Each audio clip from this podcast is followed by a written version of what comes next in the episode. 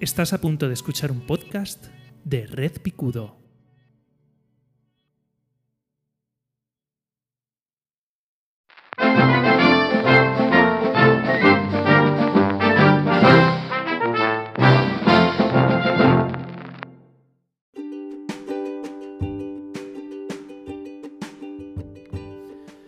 Hola familia, bienvenidos, bienvenidas a eh, mi opinión no demandada. Yo soy José Vivaeza y hoy es viernes 11 del 11 de 2022. Eh, nos dice AliExpress que hoy es el día del soltero. No os engañéis, esto es una excusa más para seguir comprando cosas, para seguir gastando y tal, ¿vale?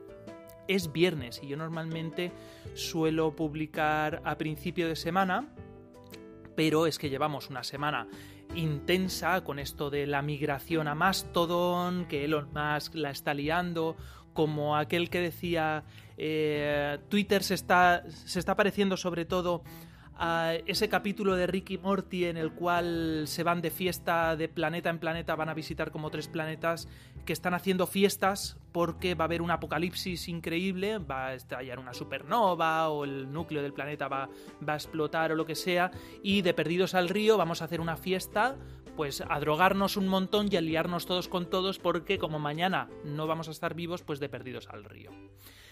Eh, Mastodon mmm, recuerda mucho al Twitter de los orígenes, ¿vale? A pesar de que eh, Mastodon es una red que creo que se inicia en 2016 y, y esta será la tercera o cuarta ola de, de migraciones masivas entendiendo masivas como decenas de miles, no tanto millones, ¿vale?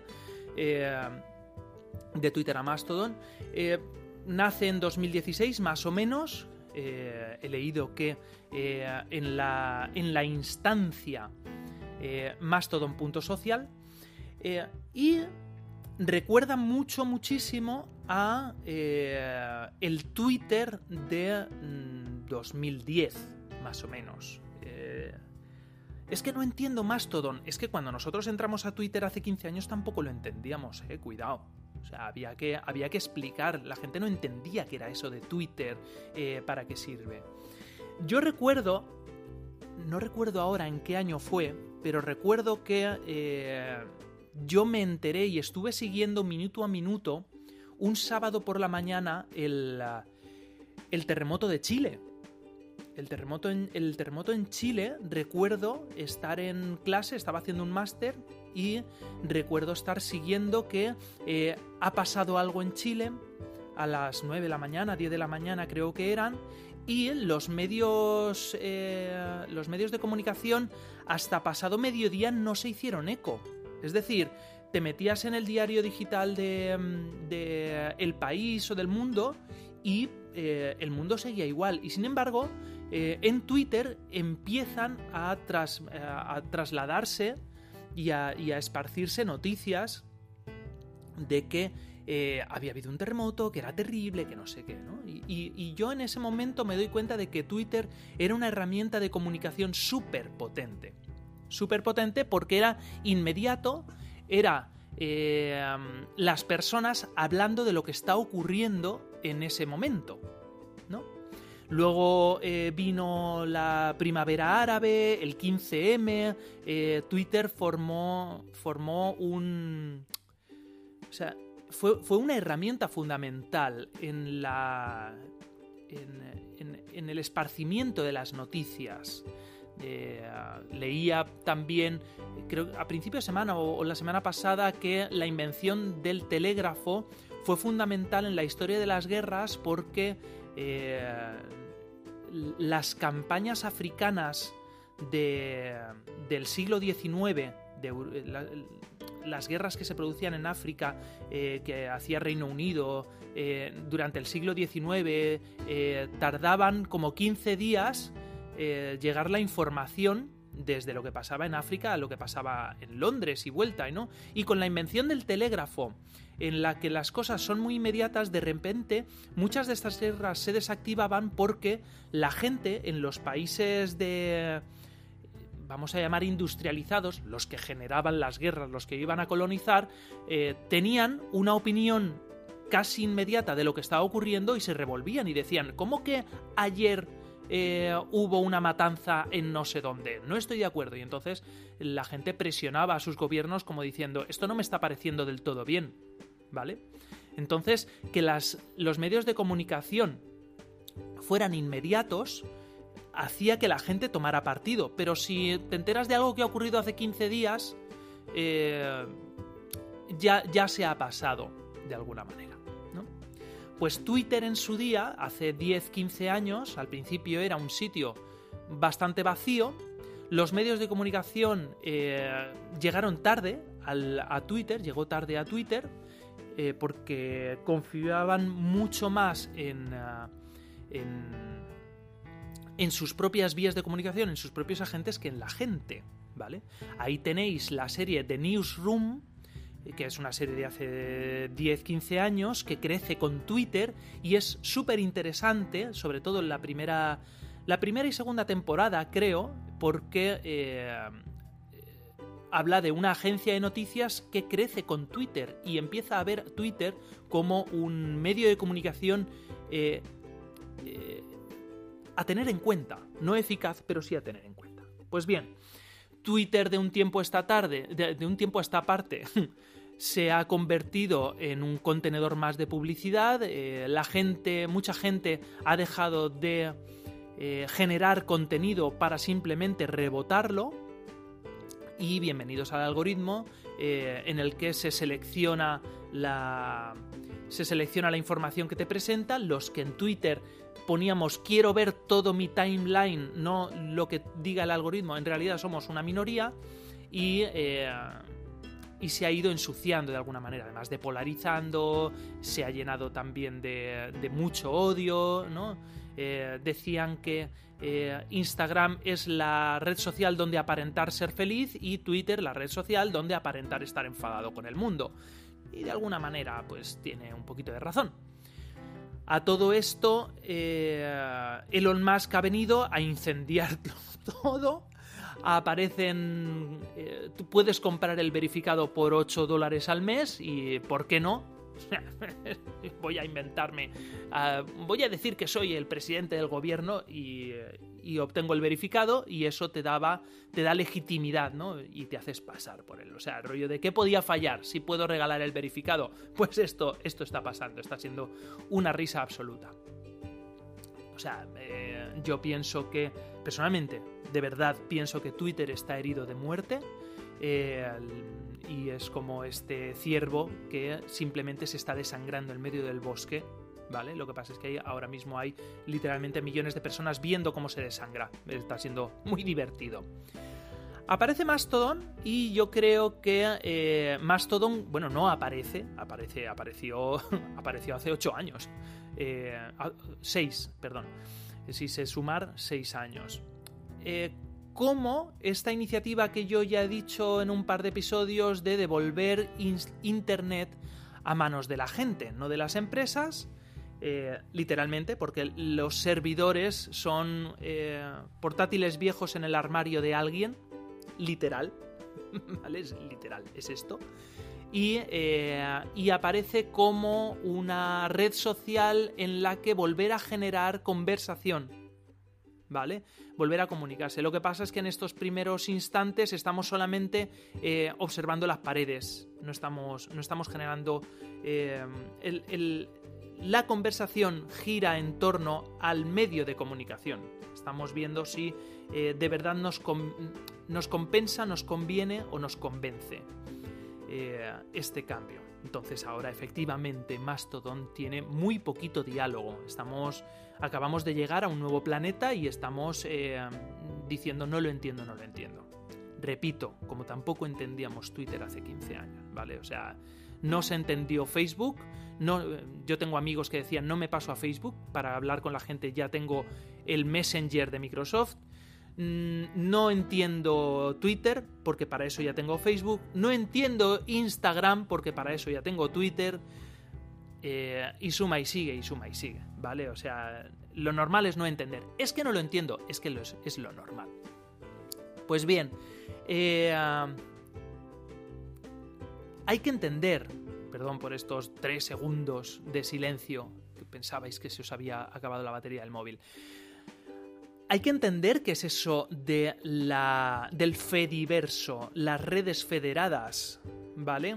Eh, en realidad, eh, eh, yo lo, lo, asimilo como pueblos donde cada pueblo está conectado a otros pueblos a través de redes, Nodos un nodo es, un, es una concentración de redes, ¿vale? De, carreteras.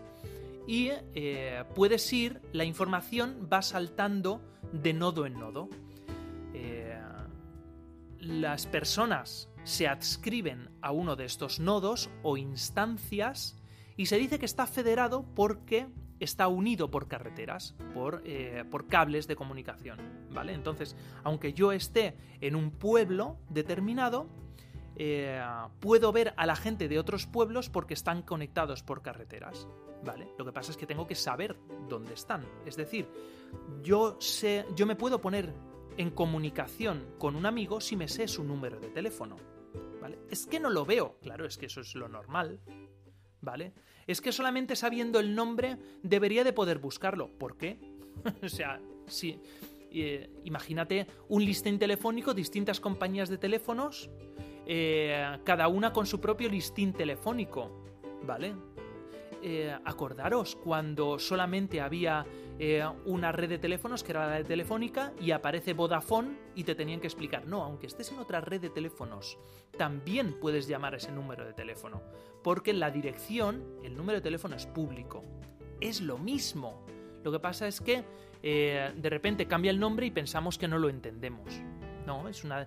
Que yo me sepa el nombre de una persona no significa que sepa su dirección. Tengo que saber que eh, está. Eh, por ejemplo, ahora mismo yo estoy en mi, nick, mi ID, mi nombre de usuario es José Vivaeza. Y ayer me eh, acogieron en podcastindex.social. ¿Por qué? Porque es la red que creó en su día Adam Curry, que es el papá del podcasting, y me quiero centrar en redes sociales en mi faceta de podcaster y solicité entrar en la instancia o servidor de Podcast Index. ¿Por qué? Pues porque hay que investigar. ¿O que tú qué te crees? ¿Que Gmail eh, lo, conocía todo el mundo? No. De hecho, hay mucha gente que cree que no tiene correo electrónico cuando si tiene un teléfono móvil tiene correo electrónico. ¿Vale? Eh, tienes que saberte el nombre del usuario y dónde se encuentra como cuando decían, hola, soy José Vicente de Elche. Vale, yo ya sé que hay un José Vicente en Elche, tengo que buscarlo en Elche, no tengo que buscarlo en Barcelona, porque seguro que en Barcelona hay otro José Vicente. ¿Vale? No lo entiendo, es lo normal, es lo normal, porque estamos cambiando eh, de, de, idioma, a pesar de que las palabras y las ideas sean lo mismo. Pues esto es lo que está pasando ahora mismo en el podcast verso, en el Fediverso, en Mastodon, ¿vale? En el Twitter verso nuevo, en el Twitter de libre, eh, no, no, no sujeto a las normas de un señor, sino que si este servidor, si esta instancia, las normas no te gustan, te cambias de instancia y ya está, que además es transparente.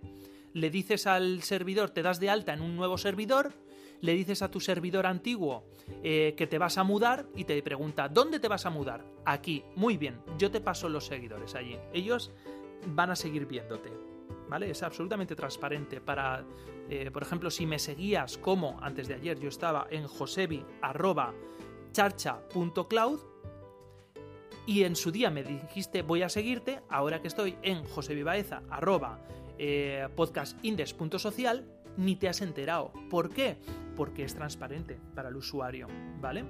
O sea, tú me sigues automáticamente, soy yo el que tiene que decir, vale, voy a volver a seguir a estos, clac, clac, clac, clac, clac, clac, porque en el nuevo servidor yo no tengo follows, follows o como se llame, ¿vale? Es muy emocionante, decía Emilio Cano, Emilcar, en su podcast diario que hizo sobre Mastodon, que esto está siendo como muy emocionante. Es cierto, es muy emocionante. Creo que es un cambio de paradigma porque, como he dicho, pienso que Twitter está herido de muerte. El señor Musk ha despedido a una barbaridad de gente de, la noche a la mañana. Eh, 7.000 personas son un montón de personas. Eh, el señor eh, Mark Zuckerberg despidió el otro día a 11.000 personas de Facebook. Entre uno y otro, entre Zuckerberg y el Musk, se han cargado a 18.000 personas. Yo creo que, o sea, 18.000 personas de la noche a la mañana en el paro. O sea, eso no, no habría gobierno que lo aguantara. Tú imagínate que de la noche a la mañana, eh, en, una ciudad como Elche, que somos 250.000 habitantes, o 270.000 más o menos, aparecen 18.000 personas nuevas en el paro. O sea, eso sería, sería, o sea, manifestaciones en la calle. O sea, 18.000 personas posiblemente sean 18.000 familias que de la noche a la mañana no tienen no tienen nada de, ingresos. O sea, es, es, terrorífico si te pones a pensarlo, ¿vale? Eh, las. las eh, en un mundo donde se decía que eh, el futuro pasaba por las tecnológicas, fórmate porque aquí hay, aquí hay dinero y aquí hay futuro y de repente toda la mierda. O sea, es desde el punto de vista ético-social, es como para cogerle un poquito de miedo y decir, ojo, cuidado, igual no era tan buena idea esto, ¿vale? Pero bueno, eh, y, todo porque en realidad se han equivocado a la hora de hacer inversiones. Uno porque decía, la realidad virtual es lo que lo va a petar y el metaverso. Eh, y el otro eh, dice que vamos a regalar el verificado y voy a despedir gente porque esto hay que rentabilizarlo. Y ya está. no sé dónde vamos a ir. Afortunadamente mi futuro no depende de las redes sociales. Yo, como he dicho muchas veces, soy psicólogo de barrio eh, y es mi fuente de ingresos. Esto para mí es un, es un hobby. Pero lo que sí que tengo que decir es que una de las cosas que más miedo da a la hora de irse de Twitter es voy a perder el, contacto con la gente y no soy nada sin mi contacto con la gente. Mi única red social que quedaba hasta hace antes, antes de ayer era WhatsApp para hablar con mi familia. Eh, eh, Telegram para hablar con mis amigos y Twitter para hablar con gente, yo decía, es que solamente conozco a gente a través de Twitter, yo tengo amigos que solamente conozco a través de Twitter y resulta que me voy de Twitter, aún no he cerrado mi cuenta, eh, Emilio Cano, Emilcar, eh, recomienda no hacerlo alegremente porque un día de estos a lo mejor quieres volver y te han quitado tu, nombre y tu dominio. y luego, cuidado, pero no lo estoy echando de menos. Me doy cuenta de que eh, llevo dos o tres días en el que he entrado, es cierto, y he publicado en Twitter un par de veces, pero eh, no lo estoy echando tanto de menos como era, como, creía. ¿De acuerdo? O sea, se puede vivir sin Twitter. Y, me dirás, esto es una perogrullada. Es cierto, es una perogrullada. Pero, pero hay cierto miedo a que si no consulto mi Twitter todos los días, si no consulto Instagram todos los días, si no entro en Telegram todos los días, si no estoy presente en las redes sociales todos los días, me voy a amargar. Y no es cierto. Eh, cuidado, aviso a navegantes, igual eh, estar incomunicado a través de redes sociales no es tan terrible. ¿De acuerdo? Esto, estas son mis reflexiones después de una semana de, de mi enfurruñamiento y de largarme, ¿vale? ¿Que voy a perder cosas? Pues seguramente, pues seguramente, me lo voy a perder. ¿Me voy a perder el siguiente terremoto en Chile? Pues seguramente me lo perderé. Pero es que quizá no necesito en mi vida saber que en Chile ha habido un terremoto o que en China se ha despeñado un autobús lleno de escolares, que es terrible para ellos y para sus familias, pero que yo lo sepa, en mi vida no cambia demasiado. ¿De acuerdo?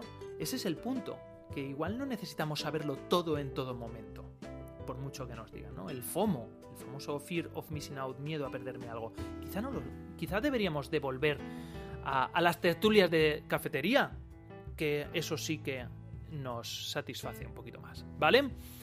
¿El milenarismo va a llegar? ¿Estos son reflexiones de viejo? Pues posiblemente sí, posiblemente sí, como sigo diciendo. ¿De acuerdo? Vamos a ver cómo se presenta la semana que viene. Vamos a ver si las lluvias que se están produciendo nos inundan y nos ahogan. La gota fría va a llegar. Eso viene, llevando siempre. Lo que no es normal es que estemos a 20 grados en otoño. Eh, poquito más. Como he dicho, nos vemos la semana que viene. Yo soy José Viveza y esta ha sido mi opinión no demandada. Un saludo y nos escuchamos.